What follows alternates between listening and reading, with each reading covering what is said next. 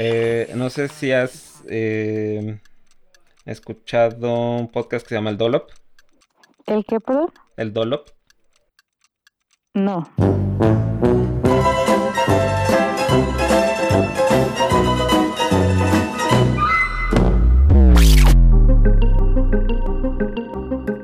Las enfermedades mentales representan uno de los mayores retos para los sistemas de salud y la sociedad en el siglo XXI. De acuerdo con el reporte de la carga global de la enfermedad de la OMS, las enfermedades mentales afectan a mil millones de personas en el mundo. El arsenal de tratamiento para estas condiciones incluye la psicoterapia, los cambios del estilo de vida y el uso de fármacos. Pero quizá una nueva herramienta se encuentre dentro de nosotros y no, no es pensar positivo, es la presencia de bacterias dentro de nuestro intestino que pueden ayudarnos a modular la actividad química del cerebro. Estás escuchando El Segundo Mensajero, el podcast al que ya le aconsejaron que le eche ganas, pero sorprendentemente no ha logrado cambiar su estado de ánimo. En el episodio de hoy vamos a hablar de psicobióticos, qué son y qué ventajas podrían tener en el tratamiento de la salud mental. Y como eres lo que comes, hoy me acompaña mi amiga y nutrióloga de confianza, Andrea Arriaga. Bienvenida Andy, ¿cómo estás? Hola, bien, gracias. Gracias por invitarme. Después de todo un rollo para lograr llegar a nuestros eh, lugares de grabación, aquí directamente desde la bonita ciudad de San Luis Potosí, nos acompaña Andrea. Hola a todos. Entonces, pues, eh, no sé si tú has oído acerca, bueno, me imagino que sí has oído acerca del, de que los probióticos son como la, la nueva panacea, pero no sé si ustedes en el ámbito de la nutrición también consideren eso o, crean que es pura eh, este, publicidad pura publicidad falsa.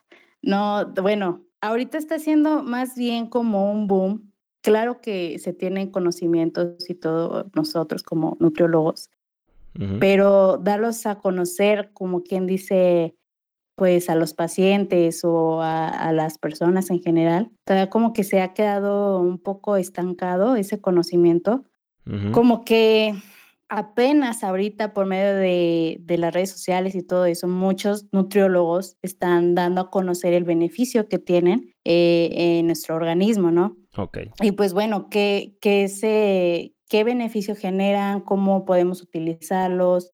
Y pues obviamente mucha gente le está llegando apenas esta información, pero claro que siempre se ha tenido conocimiento de ellos, pero no como tal tanta difusión.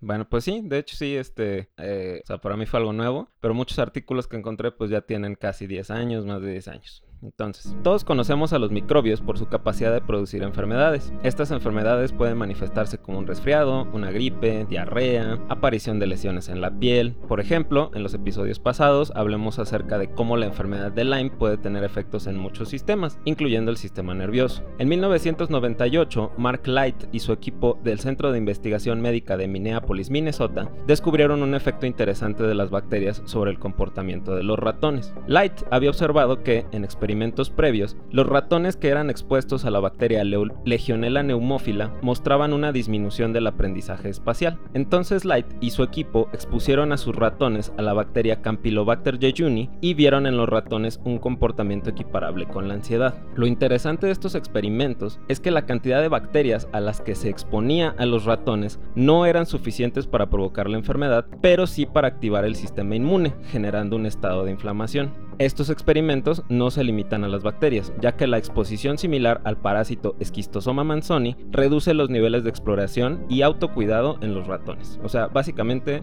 lo que Mark Light describe es que hay algunos bichos que favorecen que te deprimas. ¿Cómo ves eh, estas investigaciones? Mira, yo pienso que, bueno, que primero que nada deberíamos de, de decir eh, como hace una explicación en general de, los prebióticos y probióticos, ¿no? O sea, porque podríamos estar hablando y decimos como que nos perdemos tantito en lo que estamos diciendo. Digo, ¿cómo es que estos nos están ayudando? Porque, bueno, ya lo estamos viendo del lado de que en el lado, como tú dices, que es sintomático, ¿no? De qué efectos beneficiosos nos dan. Se podría decir que son como alimentos funcionales. ¿No? Que se encuentran dentro de nosotros, que este, eh, son ingredientes no digeribles de la dieta, que estos nos producen, como tú dices, este, ya sea beneficios o tal vez no, si no se usan de la manera adecuada. Ok, esos son los prebióticos, ¿no? Sí, y ahora tú podrías decirnos este, como más a detalle lo que nos dijiste ahorita, como, ¿cómo lo resumirías? Ok, lo que encuentra Mark Light es que aparentemente el simple hecho de que una bacteria active la inflamación en tu cuerpo tiene efectos sobre tu comportamiento. O sea, que esto es lo que ven en los estudios con los ratoncitos. O sea, los ratoncitos... Sí, sí, sí. Hay muchas maneras como de determinar si están muy tensos y entonces tienen algo que se llama pérdida del autocuidado. Y entonces están tan tensos o tan deprimidos que dejan de, bañarse así, de darse sus lengüetaditas como los gatos. y yo creo que es muy similar a lo que son los humanos. O sea, todos hemos tenido ese momento en la vida en que dices, hoy no tengo ganas de bañarme y esta semana tampoco tengo ganas de bañarme. Y no lo haces porque estás un poco deprimido. Eh, entonces, básicamente es lo que encontró Light. Sin embargo, yo creo que también es bueno aclarar que no todos los microbios son dañinos. O sea, la gran mayoría de los microbios. A, eso quería llegar. Ajá. Ajá, dime, dime. No, no, no, dale, sí, sí.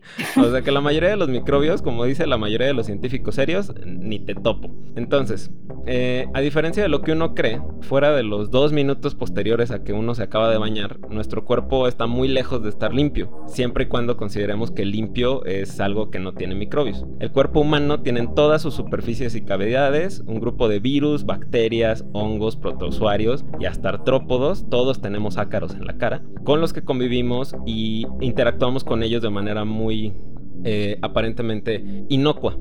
Muchos de estos seres microscópicos nos usan de cocina, o sea, somos un espacio donde hay comida y ahí se la comen y no pasa nada, y esta relación se le conoce como comensalismo.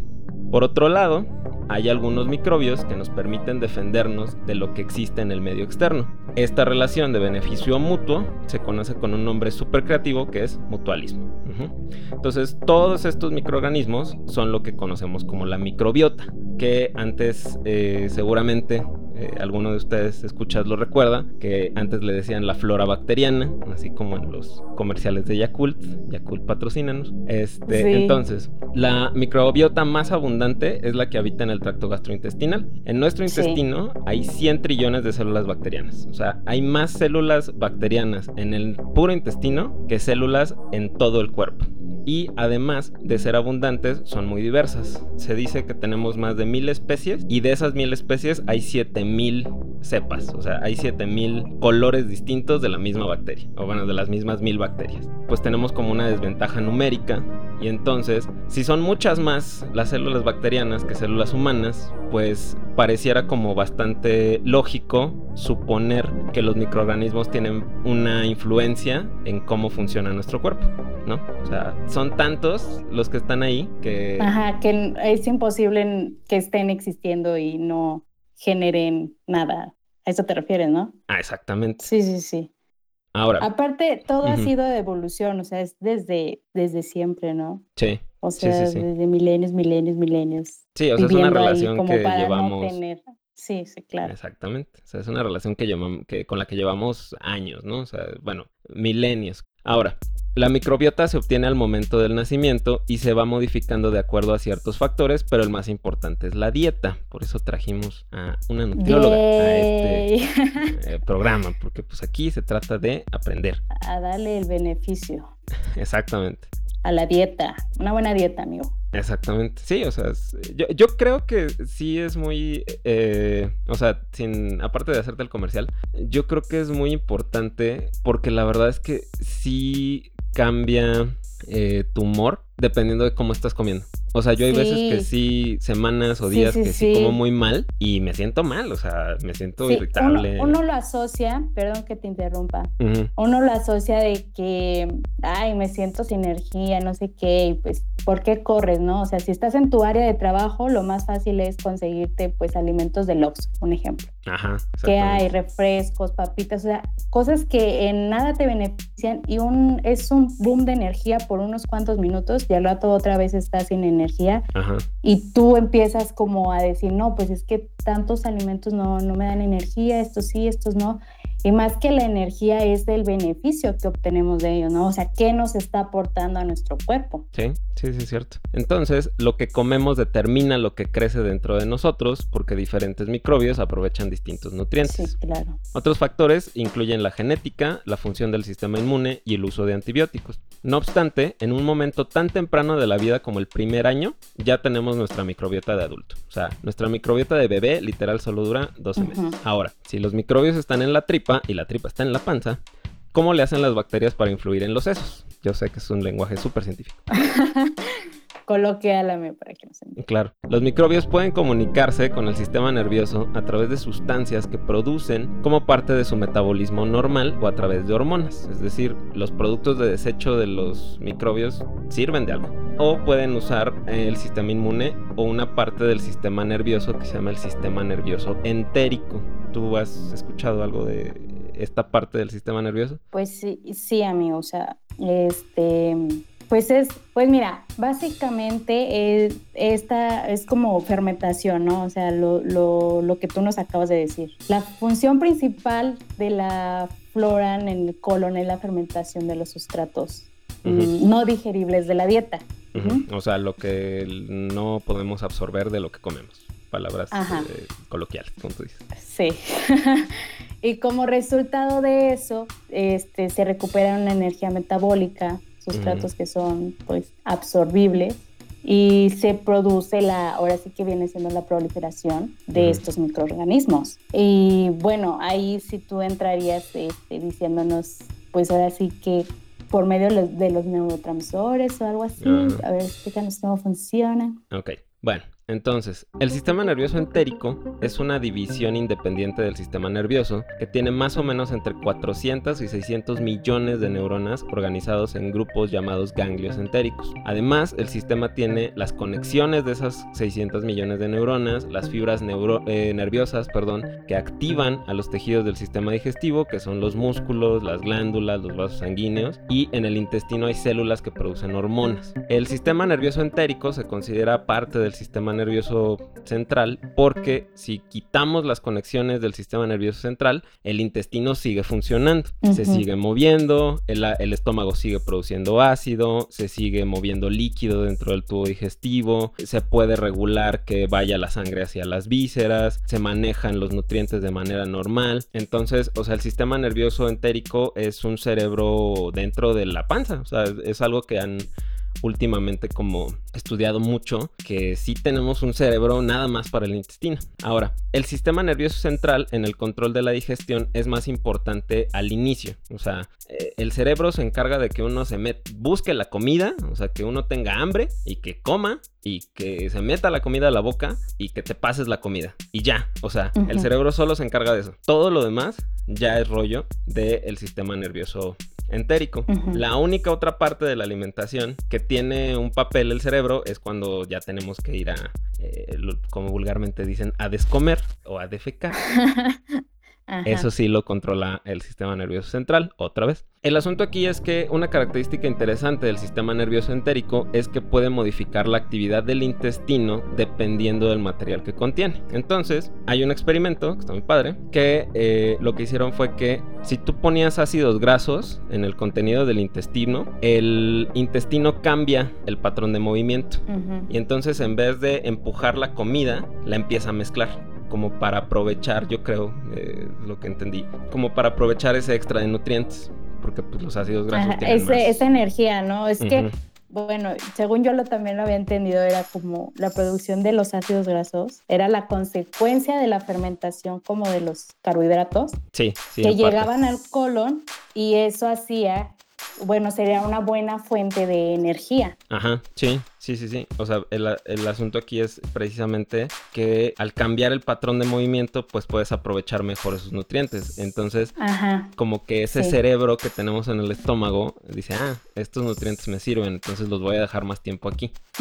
También hay eh, movimientos que son sensibles a cierto tipo de drogas que otros movimientos no. Por ejemplo, el movimiento de propulsión se bloquea con el veneno de los peces globo. No sé si has oído que si el pez globo te lo preparan mal, suelta una toxina? Sí lo había leído, pero no, no había así específicamente qué era lo que causaba esa muerte. Eh, es, una toxina que se llama tetradotoxina. Eh, si es neta, si un día se les antoja comer pez globo, si es medio peligroso. Yo lo había traducido así como de no lo comas, fin. O sea, este, pero el asunto es que la toxina del pez globo para el movimiento de propulsión del intestino, pero la misma eh, toxina no tiene efecto sobre una situación que es el barrido intestinal. Eh, cuando uno siente que le rugen las tripas porque no ha comido, a eso se llama barrido intestinal. O sea, el intestino se sigue moviendo aunque no haya comida porque pues eso es como el darle mantenimiento. Entonces, eh, lo que esto quiere decir es que el sistema nervioso entérico es súper complejo. O sea, es, es bien, bien, pues sí, e, es, muy complejo y, es muy importante y se comunica directamente con el sistema nervioso central. Entonces, la microbiota empieza a trabajar a favor del cerebro desde el principio. ¿Por qué? Pues lo que tú decías, ¿no? O sea, los microorganismos del intestino digieren azúcares que se convierten en esos ácidos grasos que los utiliza el cerebro como energía. Entonces, es una. Luego, se ha visto que la microbiota favorece la producción de sustancias como la serotonina, que es la del estado de ánimo, el neurotransmisor feliz. Y también incrementa una proteína que se llama BDNF, que significa factor neurotrófico cerebral, que es una eh, proteína que ayuda a que las neuronas crezcan y sobrevivan, también favorece el aprendizaje y la memoria. O sea, yo creo que también hay un poquito este el hecho de que si comemos mal y la microbiota cambia, por eso también te sientes como más, bueno, yo me siento más lento a veces. Lento, que, que incluso así como distraído, ¿no? O sea, no estás en el aquí y en el ahora. Y también eso favorece mucho, por ejemplo, en los niños. O sea, en los niños, bueno, que están más como apegados a una mala alimentación. Se ha visto que, por ejemplo, muchos alimentos industrializados, la, cómo es que les afecta en su desarrollo, pues ahora sí que hay muchos que incluso con ciertos colorantes o ingredientes artificiales les producen déficit de atención. Entonces, pues sí, o sea, incluso pues a nosotros que no, no nos puede provocar, ¿no? Claro. De hecho, para que le den gracias a su microbiota, se ha demostrado que el 95% de la serotonina que circula en el cuerpo la produce el intestino, no la produce el cerebro. Y un estímulo súper importante para que produzcamos serotonina viene de la microbiota. Esto se ha demostrado en estudios con ratones que se desarrollan en ambientes estériles. Entonces son ratones que nacen en un ambiente estéril y no permiten que se colonicen con bacterias. Y entonces estos ratoncitos producen menos serotonina y tienen una respuesta incrementada de ansiedad. Y el asunto es que parece que esto tiene que ver con que se empieza a producir una hormona del estrés, que es el cortisol. Y estos efectos de que, de que están muy estresados, muy ansiosos, aparentemente deprimidos, se resuelve esta conducta cuando se permite que las bacterias lleguen al intestino del ratón. Y entonces el ratón se coloniza con bacterias y su comportamiento regresa a la normalidad. Entonces, ese tipo de experimentos son súper, súper útiles con el, este, ¿cómo se dice? O sea, para demostrar que la microbiota es bien importante para el cerebro. Entonces, ¿qué son los probióticos? Porque ya dijimos probióticos como 20 veces y no le hemos dicho exactamente qué son. Sí. Bueno, los probióticos... Este... Ah, tú lo vas a decir. Bueno, dilo, va, va. A ver, te digo la definición y tú me dices si sí es neta. Los probióticos se definen como organismos vivos que al consumirse en cantidades adecuadas proveen beneficios para la salud. ¿Estamos bien? ¿O estamos mal? Ajá. Ok. Sí, son, son ingredientes. bueno, ahí te va la mía. A ver. Y de ahí sacamos una conclusión. Pero sí, sí es eso. Trabajen en equipo sobre este pues concepto. son ingredientes que no son digeribles de la dieta, que producen efectos beneficiosos, estimulando selectivamente el crecimiento y o actividad de uno o más tipos de bacterias en el colon, las que tienen a su vez la propiedad de elevar el potencial de la salud del hospedero. Entonces, estamos bien los dos. Los dos ahí estamos. O sea, estamos en el mismo canal. Ajá. Ok, ahora, eh, probablemente usted escucha, haya por ahí eh, notado que hay mucha gente, bueno, hay muchos lugares donde se venden probióticos. Eh, estos probióticos son algunos tipos específicos de bacterias y pues la mayoría sí tienen una cierta evidencia científica de que funcionan. Ahora, la primera descripción formal de un probiótico fue acuñada por el embriólogo ruso Eli Mechnikov en 1908. Ese mismo año, Mechnikov ganó el Premio Nobel de Medicina porque nada más fundó el campo de la inmunología celular, el solito. Mechnikov observó que un grupo de individuos de cierta región de Bulgaria tenían mayor esperanza de vida que personas de otras partes del país y esta situación la achacó a que estas personas de esta región de Bulgaria, que no encontré el nombre, consumían un producto lácteo fermentado. Entonces, no sé, la verdad no tengo idea, pero tengo la impresión de que esta cosa de los búlgaros viene de eso. Sí. Eh, bueno, yo también tengo la impresión. sí, cuando lo estaba leyendo también dije lo mismo y sí. Sí, no, o sea, como que tiene mucho sentido. Ahora, cuéntanos qué son los búlgaros, eh, Andy, a los que no, no hayamos escuchado de esto. A ver, pero, pero primero, te quiero hacer una pregunta. ¿Tú los has consumido alguna vez o no? Jamás. O sea, sé que tienen una ¿Y es un alimento que te llama la atención o no? Es que no tengo, ni siquiera tengo idea de cómo se ven. O sea, solamente he escuchado que, que, que, de ahí se sacan probióticos o algo así, pero realmente nunca he como... Como tal, los, con, no los No, he tenido contacto, con, no he tenido el gusto. bueno, mira, pues yo la verdad prefiero otro, otro tipo de, probióticos porque soy muy especial con, con el sabor, pero también se conoce como, bueno, el kefir que es una bebida pues como tal láctea fermentada, que son con, por estos microorganismos que se llaman, son como pequeñas cositas de color como blanco, muy, muy, muy pequeñas, como... Ok, como no Sé, sí, como unos grumitos Okay. Son como este, gelatinosos, algo así. Mm, y pues son formados por bacterias y levaduras que se benefician mutuamente para sobrevivir. Se alimentan de lactosa, obviamente, pues es la azúcar que se encuentra de forma natural en la leche. Entonces se produce una doble fermentación láctica y alcohólica y dan, como dan, como resultado la bebida ácida y burbujeante que, que se conoce como, como el kefir. Ok, y kefir es lo mismo que un búlgaro. Y el kefir se podría decir que es el resultado de lo que producen los búlgaros. Ah, ok, ok, ok. okay es como que se cultivan para que produzcan, produzcan esa fermentación y se produzca esa bebida láctea como, como pues sí. o sea, es como un Yakult grumoso y medio... ¿no? Ajá, sin, sin azúcar, sin todo el eh. azúcar que tiene el Yakult, es eso. ah, o sea, sabe horrible. Sabe, no horrible, pero sí tiene un sabor ácido, obviamente. Ok, Yo solo lo he probado como dos veces en mi vida, pero pues sí es muy, muy beneficioso. Ok, muy bien. pues ahí, lo tienen. Si usted le hace a ese tipo de bebidas ácidas slash amargas y grumosas, pues eh, adelante con el kefir. No, pero se eh, cuela, amigo. O sea, ah, se va ah. produciendo eso, pero pues tú obviamente cuelas a los búlgaros y ya. Pero eso sí, crecen demasiado, o sea, se van reproduciendo, reproduciendo, reproduciendo, que hasta hay ciertas personas que empiezan a regalarlos porque pues ya en su refrigerador dices, ¿qué onda? ¿Qué está pasando ah, aquí? Ah, ok. Sí, pero no, o sea, los hongos que le salen a, los hongos que le salen a los frijoles que se me olvidaron hace dos semanas no son precisamente vulgares, ¿no? No, eso es no. Ok, ah, triste.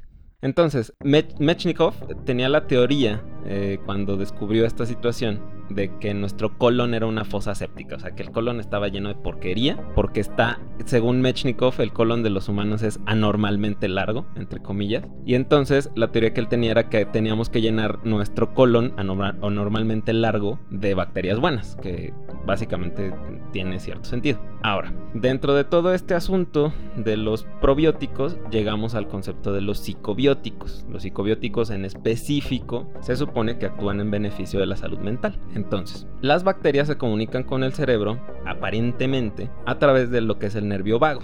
El nervio vago se llama así porque es un nerviesote que sale desde el cuello y bueno, desde la cabeza y que llega a los pulmones y al estómago y al intestino y a muchos lados. Nada más para que se dé una idea. Este grupo de axones, este nervio, pues va a llegar hasta el intestino y va a transmitir la información de lo que está ocurriendo en la, en la cavidad del intestino. En un estudio realizado por investigadores de la Universidad Cork en Irlanda y la Universidad McMaster de Canadá, descubrieron que el consumo de la bacteria Lactobacillus rhamnosus reducía las conductas de ansiedad en los ratones e incrementaba la expresión de receptores del neurotransmisor GABA.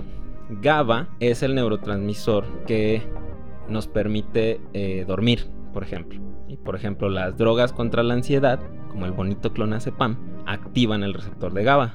Entonces ahí estaba una, una evidencia. Ahora, el asunto es que a estos mismos ratones les cortan el nervio vago y aunque tengan los probióticos, ya no existe la pérdida de la ansiedad. Entonces ahí como que se demostró que el nervio vago es súper importante. Ahora, un fenómeno que es muy interesante es que cuando falta la microbiota, crecen más las neuronas. Entonces, la microbiota parece ser una señal para que las neuronas maduren en vez de estarse nada más reproduciendo a lo tonto. Esta idea eh, se ha apoyado en que la microbiota participa en el desarrollo de la conectividad del sistema nervioso central porque favorece un proceso que se llama de poda sináptica. No sé, eh, probablemente te has dado cuenta que hay cosas de tu infancia que te acuerdas muy bien y otras cosas que, no, te acuerdas tanto. Sí, o sea, que hasta piensas que las bloqueaste o algo. Ajá, exactamente. Sí. Probablemente parte de esa pérdida, por así decirlo, de ciertos recuerdos, sea por causa de un, mecanismo que se llama poda sináptica. La poda sináptica ah. es como quitar las sinapsis, las conexiones, que no estás reforzando. Y ya no existe el recuerdo. No tanto que no exista, sino que es más ah, difícil recuperar.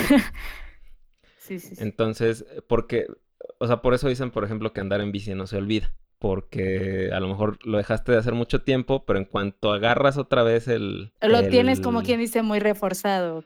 Ajá, exactamente. Entonces, nada más es, como, híjole, hace cinco años que no agarro la bici, pero ahorita que la agarré, medio me tropecé, medio batallé, pero ya después pero ahí va. Ajá, exactamente. Entonces, aparentemente la microbiota también tiene un efecto en eso. Los efectos de la microbiota también dependen del tipo de bacterias que se encuentran colonizando a un individuo. Un artículo publicado en el año 2019 en el Journal of Neuroendocrinology menciona que la falta de diversidad y la presencia de ciertos microbios puede inducir un estado inflamatorio y favorecer que aparezcan ciertas enfermedades. Y entonces aquí pasamos a la parte eh, Como a la opuesta, ¿no? O sea, exactamente. Bueno, no opuesta, pero que, pues sí, ¿no? Tanto pueden beneficiarnos como el otro lado, ¿no? De que qué tipo de organismo está dentro de ti que puede dañarte. Exactamente. Y entonces esta condición en que la microbiota pues no es la mejor se conoce como disbiosis. Entonces, eh, pues por eso es buena la diversidad. Logan y Katzman fueron los primeros autores en sugerir un beneficio del uso de probióticos en el tratamiento de la depresión mayor y desde entonces se ha estudiado el efecto de la disbiosis en la enfermedad de Parkinson, la enfermedad de Alzheimer, que lo mencioné en el episodio pasado, y los trastornos del espectro autista. En estas enfermedades se ha observado, observado, una disminución de algunas especies bacterianas con efecto antiinflamatorio. Y como tú habías dicho, también se ha visto que el trastorno por déficit de atención parece estar relacionado con una condición de disbiosis. En el caso del trastorno depresivo mayor, parece que hay un efecto indirecto. Resulta que el estrés en etapas tempranas de la vida, que es un, un factor de riesgo muy importante para deprimirnos siendo adultos, cambia la condición de la microbiota. Entonces, tú te estresas, tu microbiota cambia y eso es un empujoncito para que te deprimas. Entonces, a lo mejor una persona que tuvo estrés eh, en etapas tempranas de su vida, a lo mejor se beneficiaría de tener una buena microbiota. Sí, claro. Eh, fíjate que cuando me dijiste, yo la verdad no había leído mucho acerca de, los psicobióticos, pero cuando leí el artículo dije, no manches, qué increíble, ¿no? O sea, uno se reduce en el conocimiento que tenía de que no, pues nos puede beneficiar para, por ejemplo, en el sistema inmune, todo esto, bla, bla, la inflamación, pero nunca se ve más, más allá como el alivio de la... Te perdí, Andy. Andy.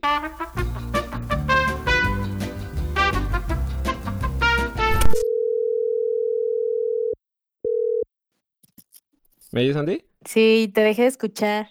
Sí, sí, es que se prendió una alarma, no te preocupes. Eh, ¿Me decías? Ah, ya, ya, a ver, se grabó. Creo que ya se nos borró el cassette. Lo que me estabas diciendo, o sea, que cuando leíste el artículo, pues sí dijiste, ah, qué pedo. ya se me borró el cassette. o sea, en palabras más científicas que las que yo acabo de decir, ¿no? Necesito probióticos. Ajá. A ver. mira. Te voy a contar. La administración del Lactobacillus plantarum, cepa PS128, en ratones con comportamientos similares a la ansiedad y la depresión, incrementó los niveles de dopamina y serotonina en la corteza prefrontal, que es donde tiene que ver mucho el comportamiento. Y esta región tiene un papel muy importante también en regular el estado de ánimo, junto con otra parte del cerebro que se llama el estriado. En estos animales se observó una disminución importante de la respuesta hormonal al estrés. O sea, aparentemente la microbiota lo que hace es que te ayuda a, a regular tu respuesta cuando estás en una posición muy estresada. Entonces hay otro estudio que se hizo ya en humanos, la mayoría de los que estoy platicando son ratones, y en los estudios en humanos se han demostrado que el uso de probióticos en un grupo de trabajadores eh, petroleros o petroquímicos mejoró sus parámetros de salud mental utilizando una escala que se llama de depresión, ansiedad y estrés, escala DAS. Los efectos de estos experimentos se explican por una producción aumentada de sustancias antiinflamatorias y neurotransmisores benéficos como la serotonina. Entonces, Dime. Todo se reduce, amigo, en, que los probióticos atenúan ¿no? la respuesta inflamatoria. O sea, porque un paciente deprimido se encuentra en una respuesta inflamatoria constante, ¿no? Sí, exactamente. Sí, de hecho, eso es una de las, de las teorías más fuertes que se tiene acerca de depresión y ansiedad, que hay como un estado de inflamación constante que pues te mantiene eh, como en ese, eh, en ese comportamiento bajo, por así decirlo. Ahora, se ha encontrado también que las personas con una dieta alta en grasas pueden inducir la inflamación del hipotálamo y disminuyen la respuesta a una hormona que se llama GLP-1, que se encarga de la respuesta de saciedad y esto puede favorecer que aparezca la obesidad. Las personas con obesidad parecen tener una disbiosis que favorece la inflamación y entonces sí, o sea, una... persona con obesidad en todo tiempo está en inflamación. Y eso como que favorece que la flora, que la microbiota cambie. Es como un ciclo, un ciclo interminable. Sí, entonces pues yo creo que también eso explicaría por qué cuando comemos tan mal pues hay esos cambios en el comportamiento. No sé si te acuerdes tal vez no, que había un documental de un vato que durante un mes completo se dedicó a comer en McDonald's, que se llama Super Size Ah, no, no lo vi. No lo vi, pero a ver, resúmeme. Ah, ok. Es un. No me acuerdo el nombre de este cuate. Este. El asunto es que lo que dice es que. O sea, la premisa del documental es que en Estados Unidos hay una epidemia de obesidad, ¿no? Y eh, parte de esa epidemia, pues es por culpa de las cadenas de, de comida rápida. Porque es comida barata, es comida que se encuentra al momento. Y el problema es que es una comida, pues que nutricionalmente es muy. Pues, muy hueca. O sea, no tiene realmente buenos sí, nutrientes. No, no. Y entonces dice que estas compañías dicen, no, pues es que, o sea, nuestra comida no, o sea, nuestra comida no es que sea como súper saludable, pero la gente elige comerlo, o sea, tampoco es culpa de nosotros. Es que sabes que todo influye como en la globalización, industrialización, pues obviamente tenemos más productos industrializados al alcance, ¿no? O sea, no es que podamos evitarlos al 100%, pero sí en su mayoría podemos elegir comer pues cosas que nos aporten un beneficio, ¿no? Entonces, siento que no ha sido del todo este, culpa de cada uno, sino más bien del entorno en general. O sea, pues es a, lo que tenemos alcance. Y pues obviamente pues, toda esta ¿cómo se podrá decir? Mm, sí, o sea, que vamos como progresando de manera negativa en cuanto a la alimentación. Ajá, o sea, como que vamos en, en, en retroevolución o en deevolución. Ándale, esa era la palabra, evolucionando. Ok. Sí, entonces se llama Morgan Spurlock. Ya aquí el jefe de información ya me proveyó del nombre del director. Entonces, Morgan Spurlock, este, lo que nota durante los primeros días, porque dice, ok, entonces voy a comer un mes, voy a comer puro McDonald's. Y entonces, durante ese mes, en los primeros días, una de las cosas que dice, que a mí me, yo recuerdo mucho, es que está muy decaído. Sí. O sea, el, el, cuate dice así me siento muy irritable, me siento este, sin ganas de hacer nada. Y o sea, lleva como 6, 7 días en el experimento. La verdad es que sí le va relativamente mal, o sea, porque momentáneamente le sube la presión y se le altera la glucosa, o sea, una cosa así. Mal, mal, mal. Mal. Entonces, resulta que esta respuesta neuronal que tenemos de sentirnos decaídos con esta mala dieta, probablemente es un efecto directo de los componentes bacterianos, porque así como las células del sistema inmune, las neuronas también expresan receptores para reconocer a las bacterias. Este efecto neuronal también puede verse en el llamado comportamiento de enfermedad, que se refiere a las respuestas conductuales observadas en estados de inflamación, como cambios del estado de ánimo, del ciclo del sueño y en el apetito y tener la sensación de fatiga. O sea, cuando uno está enfermo y se siente malito y dices, yo no me quiero salir de la cobija, este, probablemente tiene que ver con que las neuronas están reaccionando a estos componentes de las bacterias. Entonces, pues es una situación ahí bastante impresionante porque creo que es una cosa que no, no, no se imagina. No tomamos en cuenta, ¿no? O sea, creo que es lo que menos pensamos, ¿no? En nuestras, ah, nuestra Porque pues obviamente si una persona come mal, el estrés del trabajo, el estrés de no sé qué cosa, todo lo ves como en, el exterior, ¿no? los factores externos a ti. Pero qué onda, ¿no? O sea, ¿cómo me estoy alimentando? ¿Qué es lo que estoy haciendo dentro de mi organismo que me pueda beneficiar o perjudicar? Y está bien padre este tema y bien interesante porque pues yo creo que mucha gente no, no conoce de esto. Es un tema muy padre en el cual yo creo que tendríamos que hacerle más énfasis y más porque siento que con todo esto de la pandemia y todo, mucha gente se vio en sus peores momentos de ansiedad y de depresión. Al menos personalmente yo también me sentí así. Y, y que ah, no le puedes echar la culpa al trabajo porque muchas personas ni siquiera iban a trabajar ni nada, ¿no? O sea, ahí sí fue como un mírate hacia adentro y, qué estás haciendo, ¿no? Y está bien, bien padre esto y, y así como, como hay un incremento en este tipo de padecimientos, yo creo que está bien que estemos hablando de este tema y el cómo, cómo podemos tratarlo desde el, como tú dices, ¿no? O sea, desde la alimentación.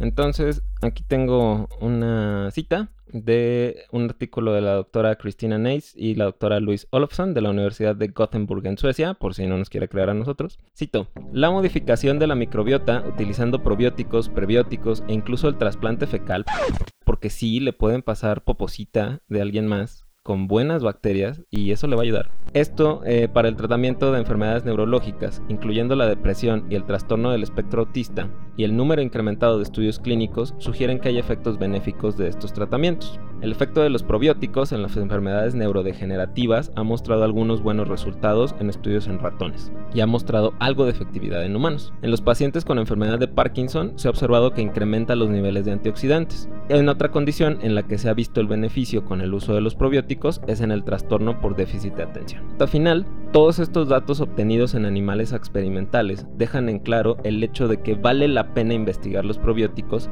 como ayuda para el tratamiento de ciertas enfermedades mentales. Obviamente, no todos los probióticos van a ser psicobióticos, pero vale la pena descubrir cuáles sí y cuáles no. ¿Alguna nota final, pues, Andy? Yo creo que a la gente le va a interesar de este a la gente que no le gustaría que le pasaran poposita. ¿Qué alimentos podrían ser ricos en probióticos, no? Y que dices tú, bueno, ¿y dónde los puedo encontrar si no quiero que me pasen esa cosa que acaba de decir Mike? Bueno, pues O sea, eso del trasplante fecal sí se hace en humanos, no se hace para esto, o sea, solo quiero aclarar una cosa. El trasplante fecal se utiliza eh, para condiciones muy específicas que son graves. En, las, en los ratones de los experimentos sí se usa para este tipo de experimentos. Lo que te decía, ¿no? O sea, ratones que crían en ambientes con cero bacterias, en ambientes estériles, les trasplantan la materia fecal y se dan cuenta de que es como si les pasaras la, la, microbiota completa. Entonces, o sea, no se preocupe, ni su nutrióloga ni su doctor le van a poner un trasplante fecal para su depresión, mm, no se preocupe. No, yo creo que más bien con una buena alimentación es más que suficiente. Exactamente. Y bueno, obviamente de un equipo multidisciplinario. Exactamente. Porque esto no es solo trabajo de un solo profesional de la salud, sino de trabajo en equipo. Exactamente. Sí, porque, o sea, yo creo que ahorita eh, hay mucho enfoque como en, precisamente esta situación de la multidisciplinariedad e interdisciplinariedad, o sea, porque pues todos van a ver una parte que a lo mejor el otro no está viendo, ¿no? Entonces a lo mejor, por ejemplo, mi psiquiatra me dice a mí, ¿sabes qué? Pues vas bien con el antidepresivo o vas bien con el ansiolítico, y a lo mejor estoy comiendo súper mal y por eso no veo como más mejoría. Y entonces a lo mejor eh, ya voy contigo. Dices, ya estoy echando a perder y te, te deprimes más y entras más en estado de inflamación. No, no, no, todo tiene que ser trabajo en equipo. Y entonces voy contigo y te digo, oye, pues es que me están viendo la psiquiatra, este, pero la verdad me la paso tragando gancitos. Y tú dices, bueno, maestro, pues es que no es tanto que a lo mejor no te haga el medicamento, sino que pues tu alimentación también hay que cuidarla, carnal. Y a lo mejor alguien más me diga, ¿sabes qué? Pues tienes que hacer ejercicio. O sea, yo sé que nadie queremos hacer ejercicio, pero... Pero es, eh, es genial hacer ejercicio. Hasta uno se siente, una vez que ya has hecho ejercicio, uno se siente así de, sí, logré algo en el día. ¿No? Entonces, conforme pasan los días y tú sigues haciendo ejercicio y llegas el día en que no lo haces por X o te dices, algo me hace falta, algo me hace falta, necesito liberar este estrés. Y eso es muy importante, que con el estrés, con el estrés, con el ejercicio liberas el estrés acumulado. Sí, sí, hay mucha gente enferma que, le gusta hacer ejercicio y correr sin necesidad de correr, pero pues bueno, o sea, cada quien sus fetiches, ¿no?